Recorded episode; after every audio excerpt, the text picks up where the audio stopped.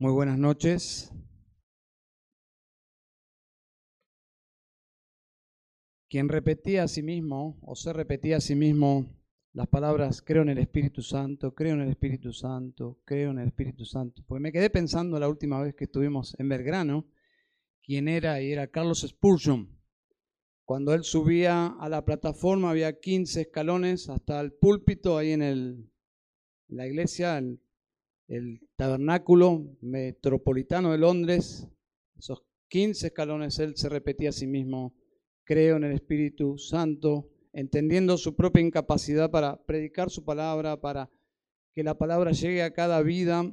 Y es de ánimo y descanso saber que solo el Espíritu de Dios puede aplicar la palabra a tantas necesidades diferentes representadas aquí tanta diversidad de personas.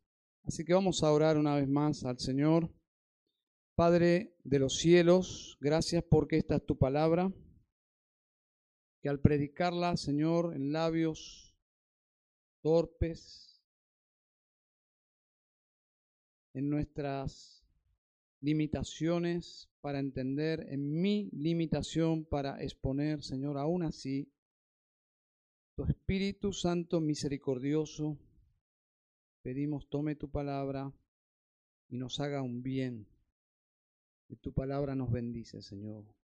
Queremos considerarla, tienes toda nuestra atención, Señor. Y por favor, santifícanos por medio de tu palabra. En el nombre de Jesús. Amén. Estamos viendo una serie de mensajes ya por varias semanas sobre las cinco solas y luego en la semana los grupos pequeños siguen meditando eh, en las verdades de las cinco solas de la Reforma protestante, que son básicamente verdades bíblicas, es esencialmente el Evangelio y representa a estas cinco solas el cristianismo histórico, bíblico y conservador de la única iglesia que Jesucristo tiene. Y una nota al margen, no debemos confundir las cinco solas con los cinco puntos del calvinismo. Bien, son dos cosas diferentes. Dicho esto, les invito a abrir sus Biblias en Juan, capítulo 14, donde hemos tenido la lectura litúrgica en esta reunión y el texto elegido para hablar de esta cuarta sola, solo Cristo, es el versículo 6. Juan 14, 6. Dice así, y lo vamos a leer nuevamente. Jesús le dijo, yo soy el camino y la verdad y la vida. Nadie viene al Padre sino por mí. Obviamente que este versículo lo aislamos y es todo un mensaje en sí mismo, pero pertenece a un contexto que debemos mirar. Estas palabras preciosas del Señor Jesús son una respuesta a los discípulos, particularmente a uno, pero a todos. Y es parte de un diálogo, un diálogo que comienza en capítulo 13, es un diálogo tenso, triste, sombrío por los ingredientes que observamos en este diálogo y es importante conocer el hilo de esa conversación para entender mejor, inclusive Juan 14:6, que lo sacamos de contexto y es precioso, e inclusive iglesias lo tienen en sus plataformas, inclusive en el frente de los edificios, y es maravilloso el texto. Pero vamos a ver su contexto, en capítulo 13, Jesús les da una noticia que son malas noticias dentro del contexto de las buenas noticias del Evangelio. Pero era necesario que Él se fuese. Así que les anuncia que se va. Jesús se va. ¿Se imaginan el impacto emocional en la vida de los discípulos? Se habían jugado todo por seguir al Jesús al Señor, habían abandonado sus carreras, podríamos decir, sus profesiones, y ahora el Señor les dice, me voy. Así que ya eso es un balde de agua helada al alma de los discípulos. Me voy. Y la respuesta es, ¿cómo?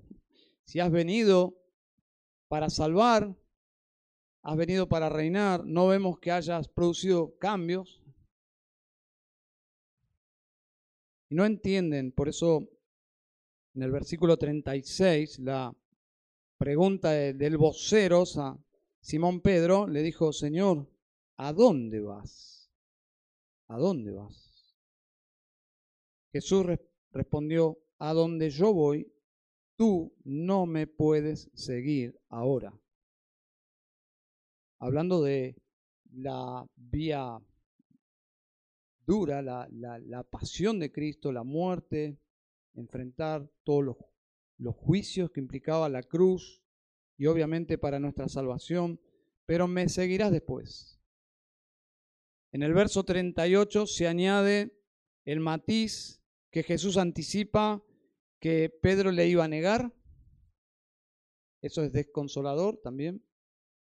No creo que Pedro haya meditado demasiado, pero impulsivo como él era, seguramente no, pero quizás los demás sí. Pedro le iba a negar. Sabemos también que los demás le iban a negar y lo iban a abandonar al Señor. Y el diálogo continúa. Luego en el capítulo 14 Jesús no solo se iría, sino que también nos menciona el capítulo 14 que Él promete regresar sin fechas, sin fecha, entre paréntesis, todavía no regresó, pero Él lo prometió. Y dice aquí también que los llevaría con Él a un lugar específico, real, que es la casa de su padre, que es tan amplia que todos iban a poder alojarse allí para siempre. Eso lo encontramos en el versículo 3. Y si me voy y preparo un lugar para vosotros, vendré otra vez. Y os tomaré conmigo para que donde yo estoy, allí estéis también vosotros. Y luego añade, y conoceréis y conocéis, perdón, y conocéis el camino a donde voy. Esta última frase genera en Tomás una pregunta más, es un diálogo. La pregunta es, Tomás le dijo, versículo 5, Señor, si no sabemos a dónde vas, ¿cómo vamos a conocer el camino? Es una lógica conversación, ¿no? Jesús responde, el versículo 6, que es nuestro texto de este sermón. Jesús le dijo, yo soy el camino y la verdad y la vida, nadie viene al Padre sino por mí. Y voy a utilizar este texto de las palabras del Señor Jesús, hablando del mismo, en respuesta a esta pregunta de Tomás, para hablar de solo Cristo. ¿Está bien? Y vamos a dividir naturalmente, como se observa nuestro versículo, en tres partes. Jesús dice, yo soy, y menciona tres cosas. Esa va a ser la división de nuestro mensaje de solo Cristo, para argumentar la exclusividad de Cristo, de la salvación en Cristo. ¿Bien?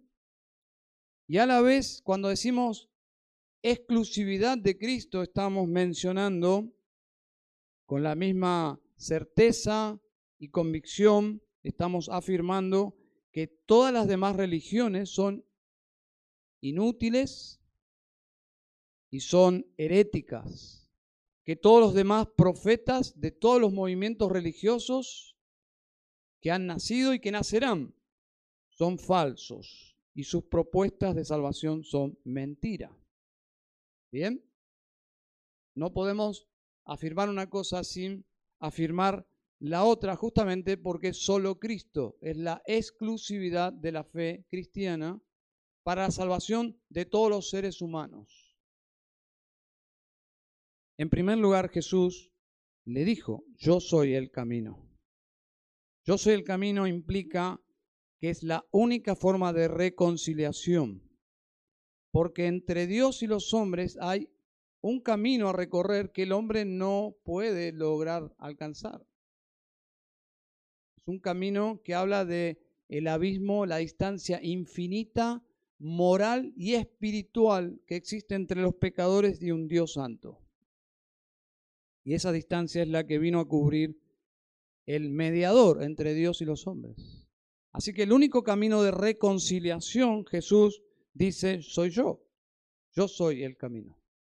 La única forma de llegar a Dios es por medio de Cristo. La única forma de, de eliminar este obstáculo que es el pecado y la muerte que trajo el pecado es por medio de Cristo. No es por medio de ninguna religión, es solo por medio de Cristo. No existe otro paso, otro cruce o puente, otro camino de reconciliación. No existe. Los hombres han inventado en su imaginación, haciendo posible e inclusive convenciéndose de que están en paz con Dios por otros caminos alternativos, pero son caminos errados, que no llevan al destino. ¿Cuál es el destino? Mi Padre. Nadie viene al Padre sino por mí. Es decir, es una ilusión de los pecadores que pueden llegar a Dios por medio de alguien que no sea Jesús o por medio de algo que no sea Jesús. Y hay muchos grupos religiosos que hablan de que están bien con Dios y pueden confundirnos. Si has charlado con personas de otras religiones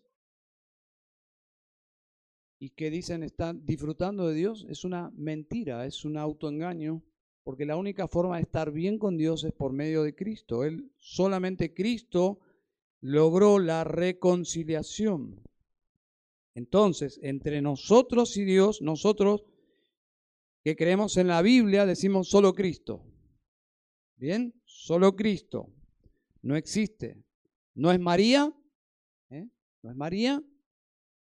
Y no debemos minimizar la gravedad de colocar a María ahí entre nosotros y Jesús. ¿Eh? No sé si has visto esos cuadros donde María intercede Inclusive hay oraciones, ¿no? Donde se le pide a María que interceda por nosotros ante Jesús. Pero es una herejía. Hay un solo mediador entre Dios y los hombres y es Jesucristo. Ningún santo, ningún santo oficia de mediador, de intercesor, también es una herejía. Ningún muerto, ningún muerto, cualquier intención de lograr que un muerto me comunique con Dios es también una forma de ocultismo, algo que la Biblia menciona como un pecado. Es solo Cristo. Y alguien podría pensar, pero ¿acaso orar a Cristo no es orar a un muerto? Bueno, eso no es cristianismo. Muchas personas creen que Cristo murió por nuestros pecados y hasta ahí llega su evangelio. Ahí no hay evangelio. Cristo murió por nuestros pecados conforme a las escrituras. ¿Qué más? Fue sepultado conforme a las escrituras y resucitó al tercer día. Es decir, nosotros oramos a un Cristo resucitado de los muertos, no oramos a un muerto. Entonces, Cristo es el único camino. En una ocasión llegó uno de los muchos que recuerdo que llegó pidiendo ayuda a, la iglesia donde yo servía como uno de los pastores y todo el tiempo, y aquí nos ha pasado también de personas teniendo, teniéndonos en muy baja estima en cuanto a nuestra inteligencia y queriendo engañarnos para conseguir algún eh, alguna ayuda económica e inventando historias fascinantes. Este hombre tenía una historia fascinante, él era un creyente de otra provincia y era un hermano y casi exigiendo que como nosotros somos sus hermanos, lo teníamos que ayudar para que él pueda regresar a su familia y toda una historia la cual tenía credibilidad obviamente, pero necesitaba mucho necesitaba dinero. Bueno, llamé a uno de los diáconos que era el encargado de misericordia y él vino, hizo su, su oficio, digamos, de tratar estos temas. Y yo me quedé, me quedé para saber cómo resolvía él este asunto. Y él le dijo, así, ah, ¿cómo es la historia? Y le contó, yo soy un creyente y hablando del mismo, de su fe, de su amor, etcétera, etcétera. Y él simplemente le dijo, ¿me podrías decir Juan 3:16? No sabía que existía el Evangelio de Juan, y menos 3:16. Bueno, finalmente, para hacerles la historia corta, este hombre era un simple engañador que quería sacar dinero de nosotros y se llevó, por la gracia del Señor, el Evangelio, porque pudimos predicarle que los mentirosos no entraran en el reino de los cielos. Pero uno dice, un creyente debería saber de memoria Juan 3:16, ¿no? Excepto que tenga tres días de creyente o una semana. Pero Juan 3:16 es casi como nuestro himno, ¿no? ¿Quién no sabe Juan 3:16? Deberías decirlo de memoria. Pero yo le sumaría Juan 14.6. ¿Quién no sabe de memoria Juan 14.6? No voy a avergonzar a nadie. Pero si es su caso, memorice Juan 14.6, porque son versículos muy, muy contundentes que explican el Evangelio. Y permítame agregarle un tercer versículo que todos deberíamos saber de memoria. Quizás no textualmente pero aún parafraseado, ¿no? Porque si citáramos textualmente tendríamos que hablar en griego. Pero Hechos 4:12, que hemos leído ya, y en ningún otro hay salvación, porque no hay otro nombre bajo el cielo dado a los hombres, dado por Dios, es la idea, a los hombres, en el cual podamos ser salvos. No hay otro nombre. No hay otra forma de reconciliación. Yo era muy nuevo en la fe, tenía apenas días de creyente cuando tuve que enfrentarme con esta verdad bíblica en, en acción, digamos. Porque apenas yo tenía algunos días de creyente y mi intención era testificarle a toda persona que se cruce en mi camino.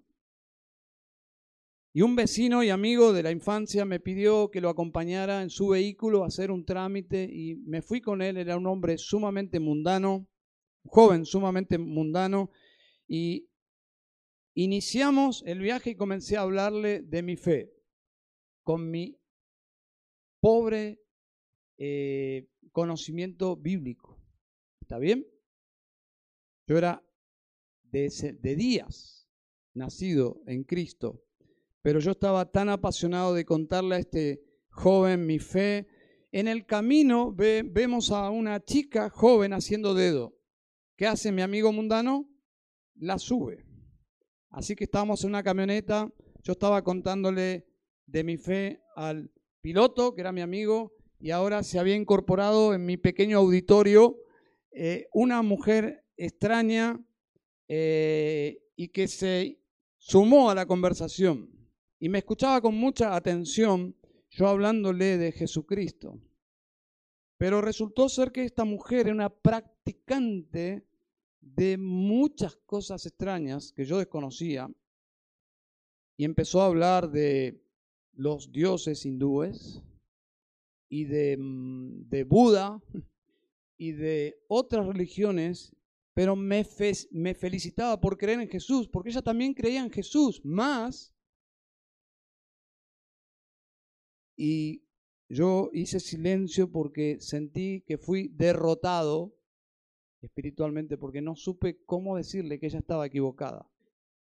Pero tenía la convicción de que ella estaba equivocada. Lo que no supe es cómo refutar su error. Me sentí frustrado, volví a mi casa y pensando realmente en cuanto a que Jesucristo es el único camino, yo debería prepararme para poder explicar mejor. ¿eh? Así que fue una derrota con propósito. Derrota con propósito. Lindo título para un libro. Este es un asunto fundamental, hermanos. La pregunta es muy directa. Es la pregunta que me hice yo en mi mente ese día. ¿Es Jesucristo el único camino de salvación o hay otros? ¿Hay alguna posibilidad que Dios tenga como una alternativa, quizás de, de perfil bajo, como alguna opción aparte de Jesucristo para ciertas personas que van a entrar por la puerta atrás o por algún otro lugar al cielo que no sea por Jesucristo? ¿Podemos ser tan categóricos, dogmáticos, que Jesucristo es el único camino? Cuando hay tantas personas sinceras intentando entrar, abordar su salvación por otros medios, es el gran debate, ¿no? Y es el motivo de odio que despierta en muchos el, eh, la postura cristiana conservadora. ¿Podrías defender esta postura cristiana bíblica, histórica? En los medios, por ejemplo, si te darían 30 minutos en un programa, donde tendrías que defender que Jesucristo es el único camino al cielo para la salvación. Permítame citar algunos versículos. Primera de Timoteo 2.5 dice, porque hay un solo Dios. Esa expresión, un solo Dios, no es de Pablo, viene del Shema, Deuteronomio capítulo 6, es la esencia de la fe del Antiguo Testamento del pueblo de Dios y que no cambian en el Nuevo Testamento. Hay un solo Dios. Y también hay un solo mediador entre Dios y los hombres. Cristo Jesús hombre. ¿Bien? Un solo mediador, un solo Dios, un solo mediador entre Dios y los hombres.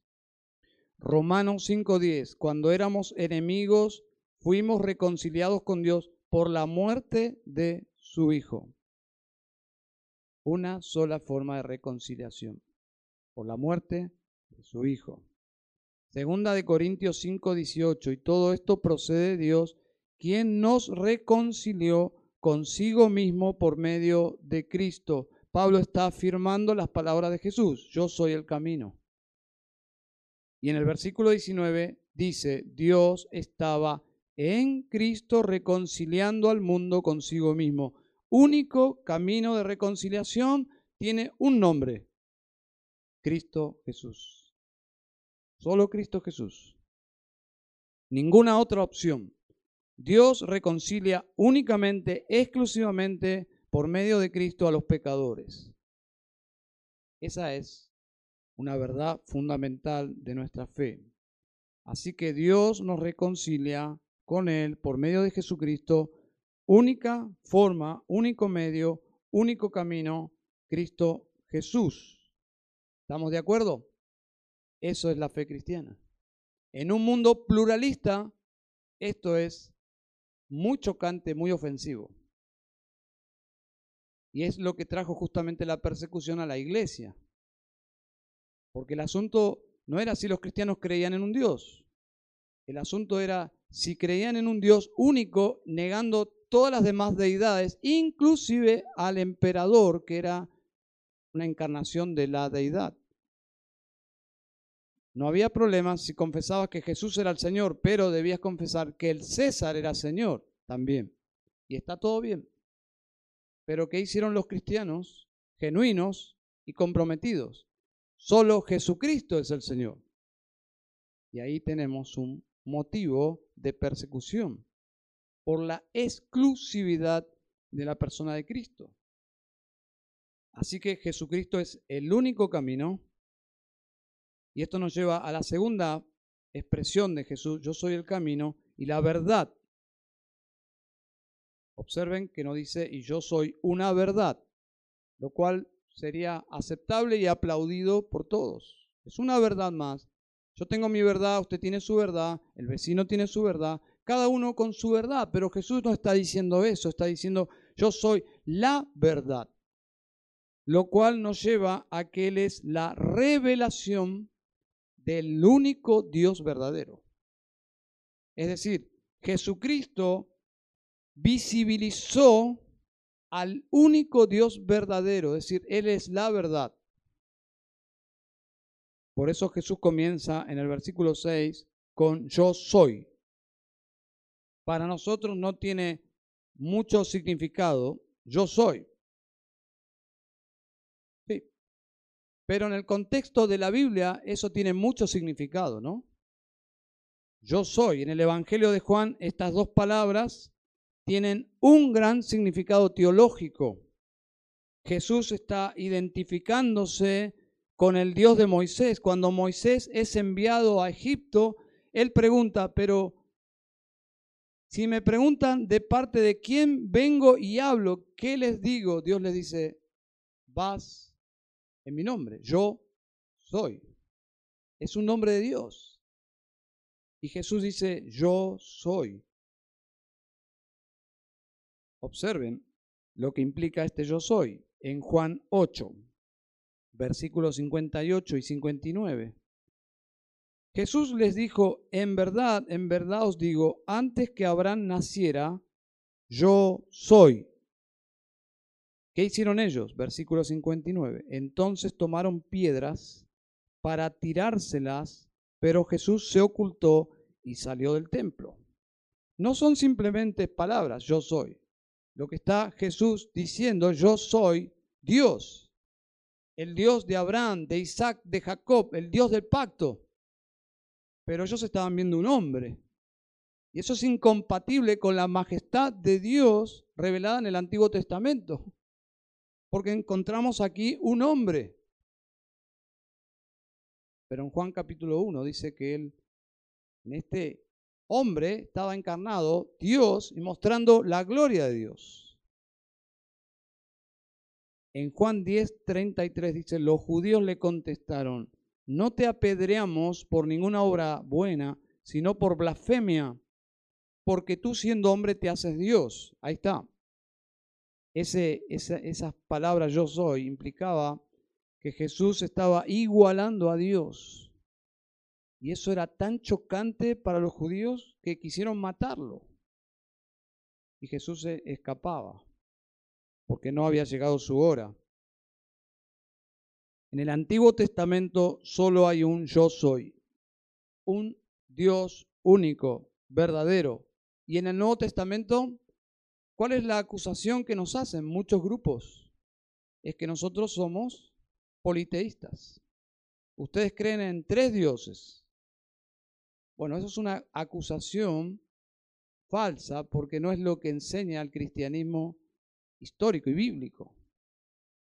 La Biblia enseña exactamente en el Nuevo Testamento lo que enseña en el Antiguo Testamento. Hay un solo Dios. Aunque Jesús dice yo soy, sigue existiendo un solo Dios. A diferencia de los otros tres evangelios, hermanos, Juan aunque nosotros lo recomendamos como el evangelio más sencillo, ¿no? Más fácil de leer, más fácil de interpretar, pero es el teológicamente es el evangelio más profundo. Es el evangelio más cristológico y es el evangelio más trinitario. Por lo tanto, abordamos una de las doctrinas más controversiales de la fe cristiana, la Trinidad, que entendemos que no es del Nuevo Testamento, sino que se desarrolla a partir del Antiguo Testamento también. Pero Juan presenta esta doctrina de que el Mesías, el verbo, el enviado de Dios, es Dios también, desde el primer versículo. Dice, en el principio existía el verbo. Uno podría interpretar con esa primera expresión que fue parte de la creación, ¿no? Y el verbo estaba con Dios. Podemos seguir interpretando que el verbo es producto de de la creación, es decir, Dios lo creó, es lo que interpretan los testigos de Jehová, pero traducen mal este versículo y luego agrega Juan, y el verbo era Dios. No hay otra forma de interpretar este versículo excepto si lo traducimos maliciosamente mal. El verbo es Dios. Jesús es Dios. Y en el versículo 1 de capítulo 14 dice, no se turbe vuestro corazón. ¿Por qué estaban turbados? Bueno, por lo que mencionamos antes, Jesús se va. Jesús se va. Estaban turbados. Jesús dice, no se turbe vuestro corazón. Creed en Dios, creed también en mí. ¿Qué es lo que está diciendo Jesús? Está diciendo la misma fe que depositamos en Dios, la depositemos en Él, haciéndose igual a Dios también. Es decir, Jesucristo está instando a que confíen en Él con la misma clase de fe que confían en Dios, a quien no ven. ¿Por qué? La razón es tan sencilla como emocionante y asombrosa, porque Él es Dios. Él es Dios. Dios mismo en carne, con la misión de revelar, manifestar, mostrar al Padre. Por momentos los discípulos tuvieron conciencia de que estaban frente a Dios y algunos temieron en gran manera. Pedro se tiró, ¿se acuerdan? Al, al mar, porque pensó, soy un pecador, tuvo la misma actitud de Isaías, estoy muerto porque estoy frente a Dios. Pero toda esa gloria de Dios estaba velada por la carne, porque era Dios velada, velado en carne. Por lo tanto, la gloria de Dios no pasaba tanto por su, por su brillo intrínseco, por su presencia innata, sino por el carácter de Dios en la persona de Cristo. Dios mismo en carne. Dice el versículo 7, si me hubieras conocido, también hubieras conocido a mi Padre. Desde ahora le conocéis y le habéis visto. Si Jesús no fuese Dios, estas palabras serían una gran mentira, una gran mentira, una locura, una blasfemia. Pero Él es Dios. Y Él es la revelación de Dios. Dice el versículo 8, Felipe le dijo, Señor, muéstranos al Padre y nos basta. Sencillo, ¿no? Simplemente como Moisés pidió una petición, muéstrame tu gloria. Es imposible. Imposible, no podríamos. No podríamos estar frente a Dios y vivir. Entonces Jesús responde de una forma interesante.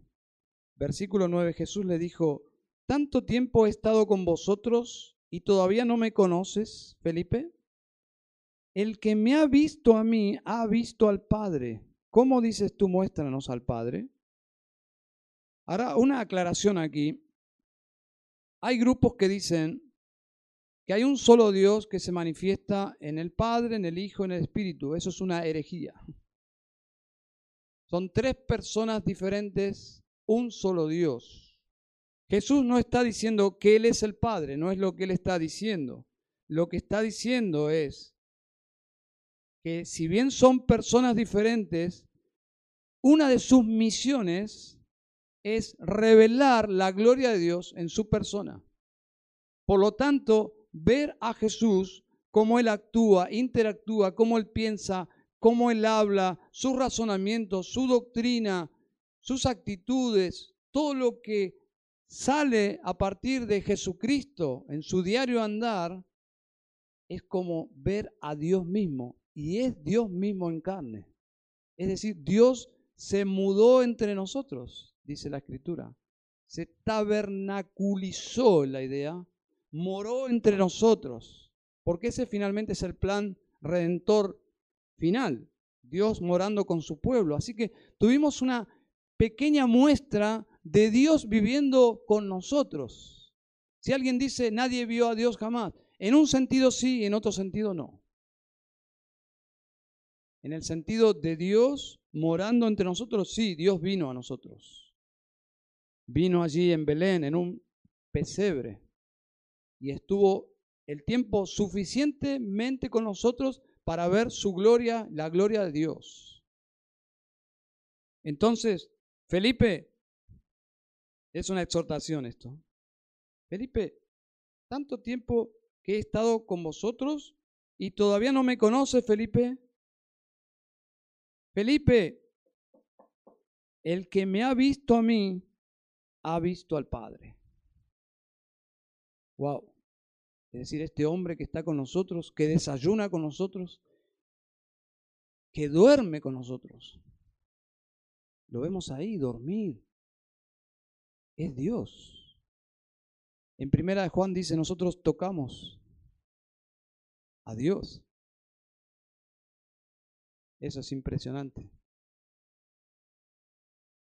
Él no es el Padre, Él es el Hijo, pero verlo al Hijo es ver a Dios. Está corrigiendo este pensamiento. Es decir, ellos sin temor podrían decir, y, lo, y lo dicen luego, hemos estado con Dios. Hemos conocido a Dios. Hemos tocado a Dios, dice Primera de Juan, en carne. Lean conmigo, por favor, capítulo 1 de Juan, versículo 18. Dice Juan, nadie ha visto jamás a Dios. Por eso dije antes, en un sentido sí, nadie ha visto a Dios, y en, en otro sentido sí, hemos visto a Dios. Dios, para ser visto, tuvo que encarnarse en la persona de Jesucristo. Pero este versículo dice, nadie ha visto jamás a Dios, y añade, el unigénito Dios que está en el seno del Padre, Él le ha dado a conocer. Nadie es nadie, hermanos. Nadie es nadie. Lo que tenemos es registros de personas que vieron destellos de Dios, Moisés inclusive, Isaías, pero nadie vio a Dios cara a cara. El Hijo sí, porque ha convivido con el Padre desde la eternidad. Ni siquiera Adán y Eva han visto a Dios. Si usted lee Génesis, dice que ellos oían a Dios cuando paseaban en el huerto, pero no veían a Dios. Nadie ha visto jamás a Dios. El Hijo sí, porque ha convivido de la eternidad con su Padre, con el Espíritu de Dios. Pero aquí dice, nadie ha visto jamás a Dios. Solo Cristo significa que Dios, el Hijo, reveló a Dios de forma completa y gloriosa cuando Él se encarnó y habitó entre nosotros. Es decir, ellos podían ver la gloria de Dios, cómo Jesús respondía a los fariseos, cómo resucitaba a los muertos, sus milagros, que son muy específicos en el Evangelio de Juan, todas esas señales apuntaban que Jesús es Dios. Por lo tanto, es una incoherencia decir necesitamos ver a Dios para creer. No, Dios ha venido para nosotros. Ya es historia. Él vino a este mundo en la persona de Cristo. Él nos reconcilia con el Padre y Él nos revela al Padre de forma completa. ¿Mm? Eso dice Hebreos capítulo 1. Él visualizó al Dios invisible a partir de su encarnación. Entonces Jesús dice, yo soy el camino, la verdad y finalmente dice, la vida. La vida. Y eso habla de la vida según el contexto de la teología de Juan. Y la vida en Juan es la regeneración. Es la vida eterna. La vida eterna la regeneración. En Juan 3 Jesús dice que el que no nace de nuevo, y estas palabras no son solo para Nicodemo, sino para todos nosotros hoy, siglo XXI. El que no nace de nuevo no puede ver el reino de Dios ni entrar en el reino de Dios. Si alguien explica algo como yo nací de nuevo, tuve un accidente, debí haber muerto y nací de nuevo, eso no tiene absolutamente nada que ver con lo que Jesús dice aquí. Nacer de nuevo es una obra milagrosa de Dios, es la vida de Dios llegando a mi ser, mi ser muerto a causa del pecado. Ese nuevo nacimiento es en Cristo, solo por Cristo. Por eso solo Cristo, solo Cristo, reconciliación, solo Cristo, la revelación final de Dios y la regeneración. Solo Cristo puede producir regeneración, es decir, salvación. Saben, una característica de una iglesia bíblica, de una iglesia, podríamos decir, saludable o neotestamentaria, como, como sea, es una iglesia que intenta en sus limitadas posibilidades que su membresía sea regenerada, que sus miembros sean verdaderos creyentes. ¿Qué significa una membresía regenerada? Que sus miembros han experimentado el nuevo nacimiento, que es una obra de Dios, pero nosotros podemos saber si el Señor nos ha salvado. Hay formas de saber, según el Nuevo Testamento, y va a ser la próxima serie de mensajes, Dios lo permita, cuando terminemos las cinco solas. Es la carta de primera de Juan, que vamos a, a ver sistemáticamente, domingo tras domingo, versículo tras versículo, capítulo tras capítulo. Pero primera de Juan, Juan justamente tiene el propósito de mostrar cómo luce la vida eterna en una persona, en un mortal, en un pecador. Cómo transforma su vida y si hay evidencias de que una persona ha nacido de nuevo. Esa es la primera carta del apóstol Juan. Así que tenemos este nuevo nacimiento que, que es por medio de Cristo. Creer en Cristo significa que yo tengo la vida de Dios, que he recibido la vida de Dios es la vida eterna de Dios que entra en mi cuerpo, en mi ser. Eso, sí, eso es algo impresionante. Un pecador pasa de muerte a vida cuando cree en Jesucristo y cree en Jesucristo porque ha pasado de muerte a vida. Porque ya Dios abrió sus ojos, le dio vida para creer y por creer tiene vida eterna. Esta es la regeneración. Voy a citar simplemente algunos versículos tengo que citar el versículo que usted ya sabe de memoria. Juan 3:16, porque de tal manera amó Dios al mundo. Ah, Exactamente. Y luego dice, aquel que cree en Él no se pierda, mas tenga vida eterna. Tenga vida eterna, es una realidad. Yo puedo tener vida eterna. Dice capítulo 3, versículo 36. El que cree en el Hijo tiene vida eterna. En 5.24 dice que el que oye la palabra del Señor y cree, dice, tiene vida eterna y no viene a condenación, sino que ha pasado de muerte a vida. Es decir, la vida de Dios llega a su alma y ya no está más muerto. Tiene vida de Dios dentro de esa persona, por creer. 6.47, en verdad, en verdad os digo, el que cree tiene vida eterna. El que cree tiene vida eterna. Juan 10.10, 10, este es muy conocido. Yo he venido para que tengan vida y para que la tengan en abundancia. Es una vida sin fin en la idea, porque es la vida de Dios en mí. 17.3. Y esta es la vida eterna. Quizás la definición más preciosa de la vida eterna, que te conozcan a ti, reconciliación. El único Dios verdadero, ahí está. Yo soy el camino, la verdad y la vida. Que te conozcan a ti, el único Dios verdadero. El contexto es infinidad de dioses falsos y de verdades supuestas que son mentiras. Dice, yo soy el camino, la verdad y la vida. Que te conozcan a ti, el único Dios verdadero, y a Jesucristo a quien has enviado. Es decir, la única forma de conocer al Dios verdadero es por medio de su enviado, que es su Hijo, Cristo. No existe otra forma de reconciliación con Dios. No hay otra forma de obtener la vida de Dios. y de pasar de muerte a vida, de tener perdón de pecados. No existe otra forma.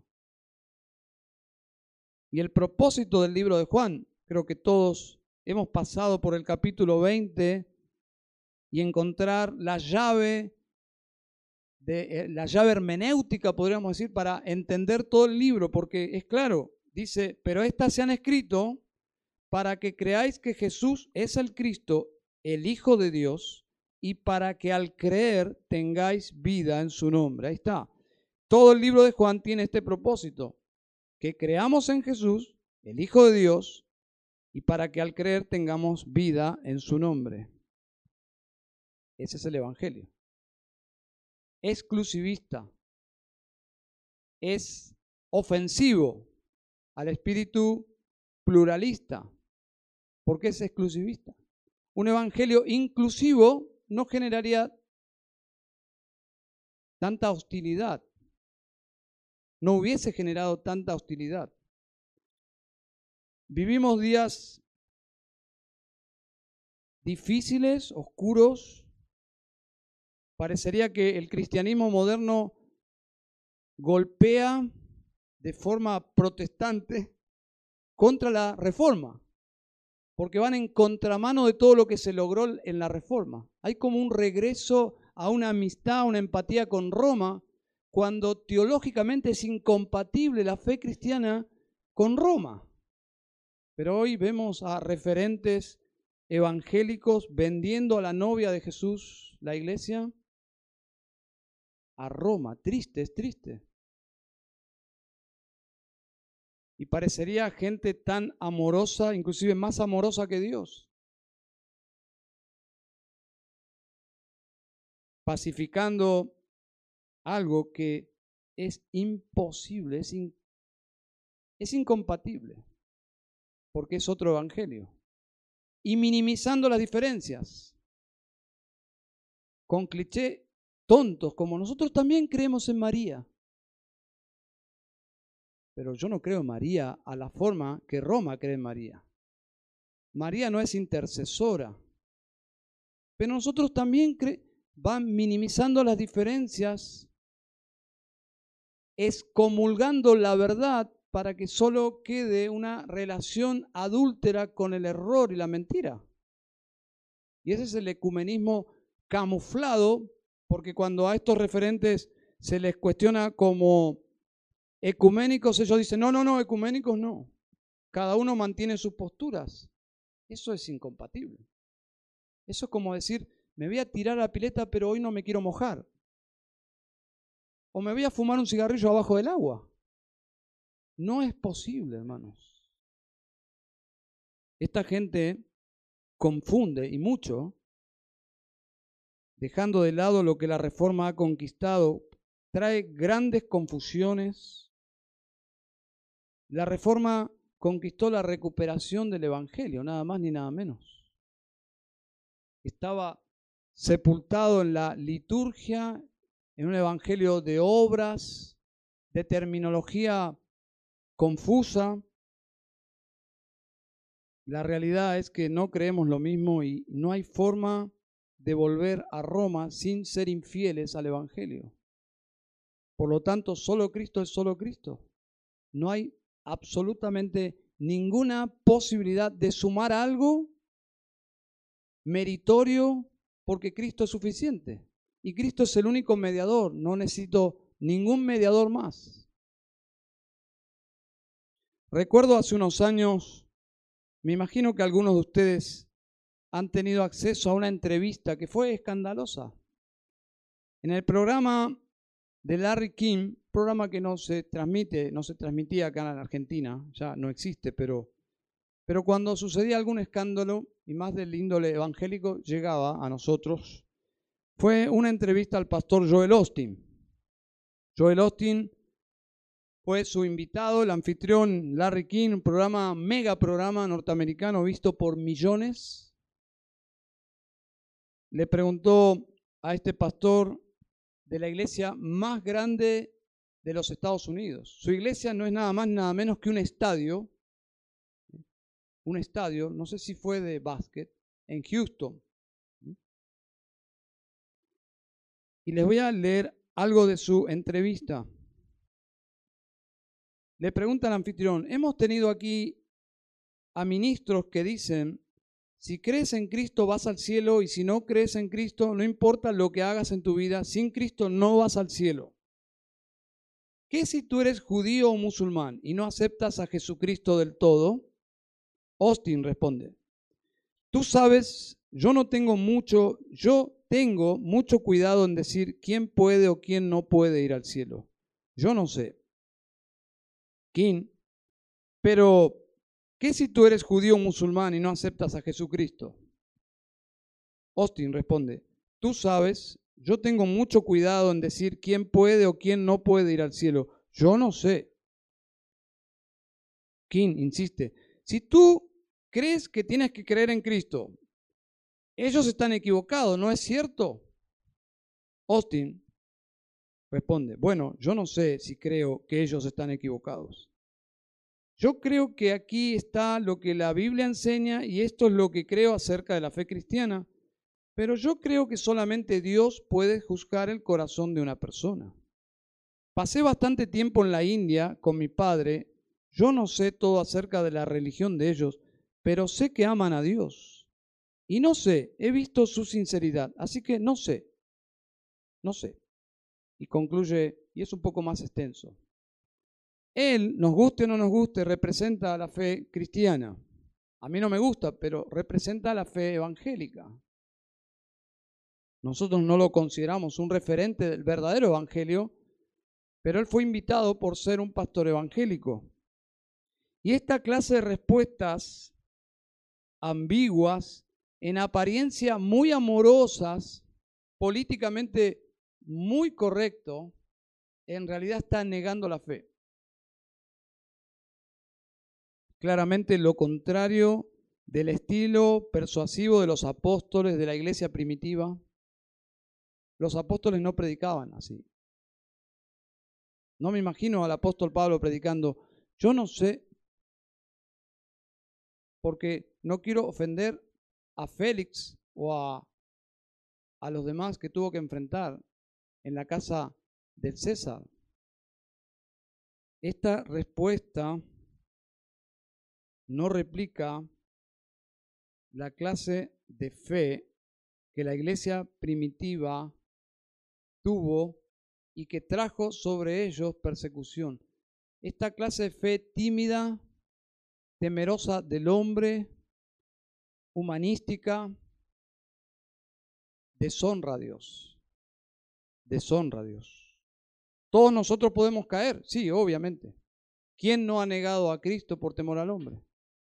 Seríamos hipócritas si no damos testimonio que en más de una ocasión hemos cedido o hemos callado cuando teníamos que hablar.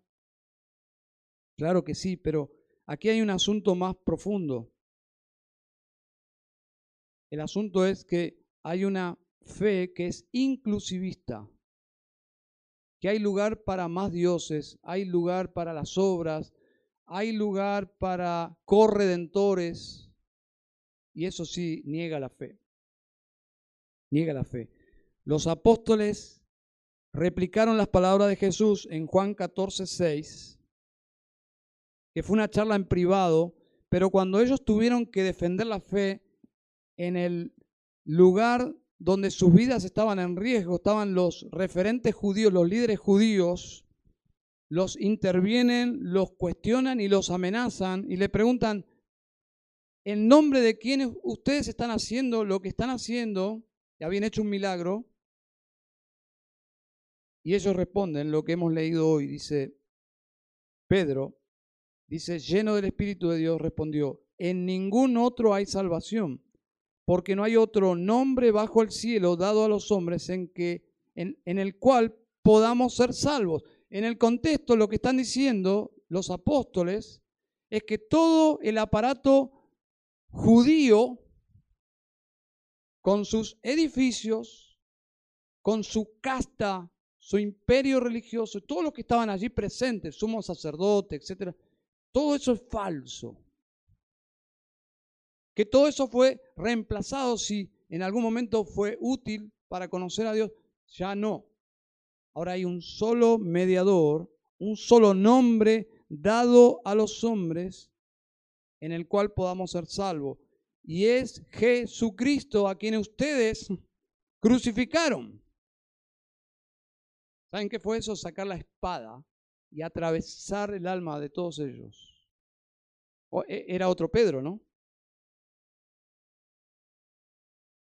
Pero ese es el Evangelio. El Señor nos ayude. Yo hoy oré en el primer culto con un joven y él oró, Señor, danos de nuevo. De verdad necesitamos orar así. De nuevo significa esto. Hablar con convicción, sin temor. Eso es lo que significa. Que la única forma de salvación es por medio de Cristo. Solo Cristo. Este hombre Joel Austin dejó como una posibilidad que un hindú pueda entrar por alguna puerta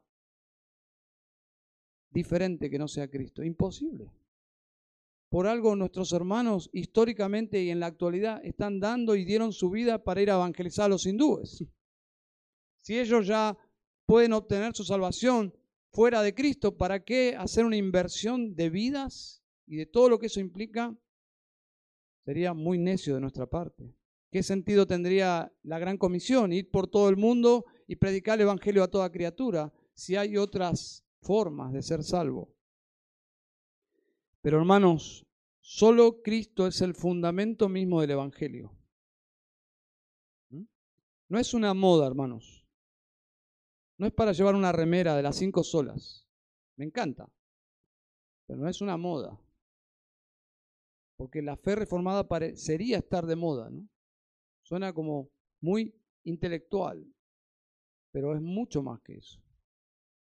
Es la esencia de la fe cristiana histórica y bíblica. Solo Cristo.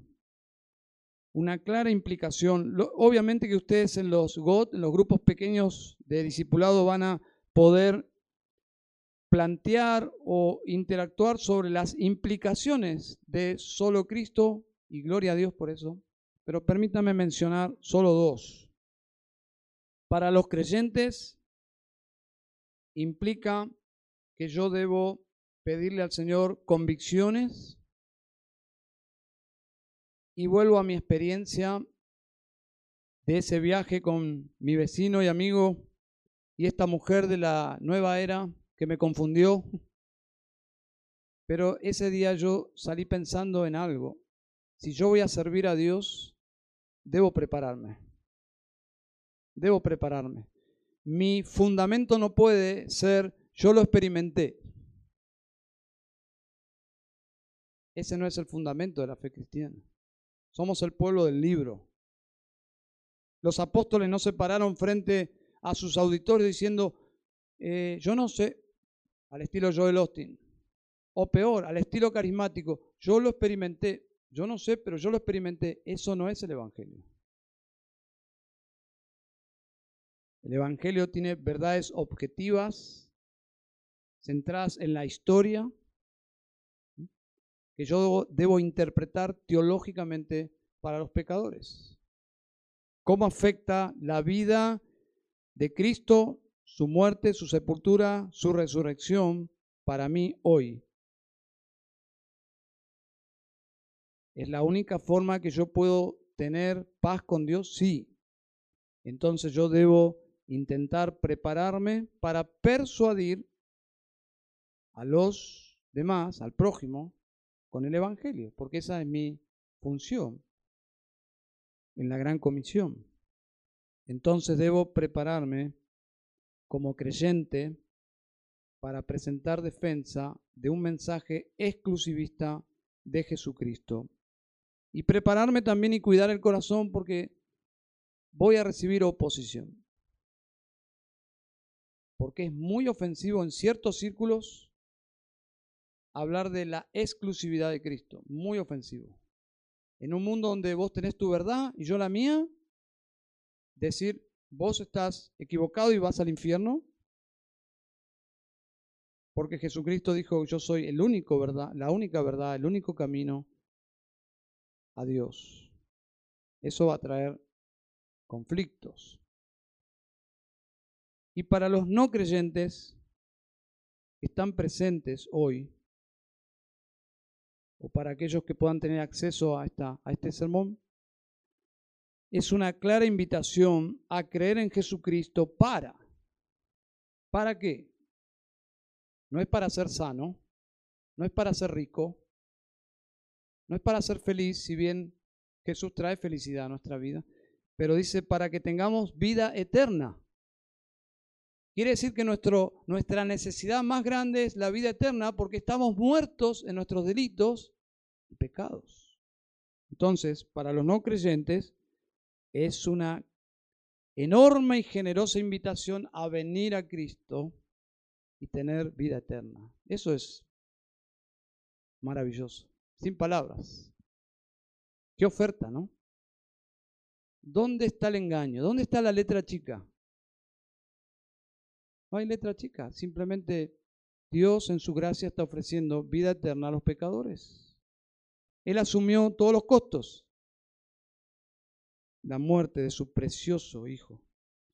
Así que simplemente terminar diciendo que si alguien, escuchando estas cosas, les genera más preguntas o algún nivel de conflicto, estamos para seguir charlando. Amén y todos los hermanos aquí presentes y hermanas están para sentarse con vos, abrir la Biblia y seguir explicándote estas cosas. Vamos a orar al Señor. Querido Señor amado, gracias por el Evangelio. Gracias porque has enviado, Señor, a tu Hijo precioso, que se encarnó y vino para deshacer las obras del diablo. Vino para revelarte a ti, Señor. Hemos visto tu gloria en él.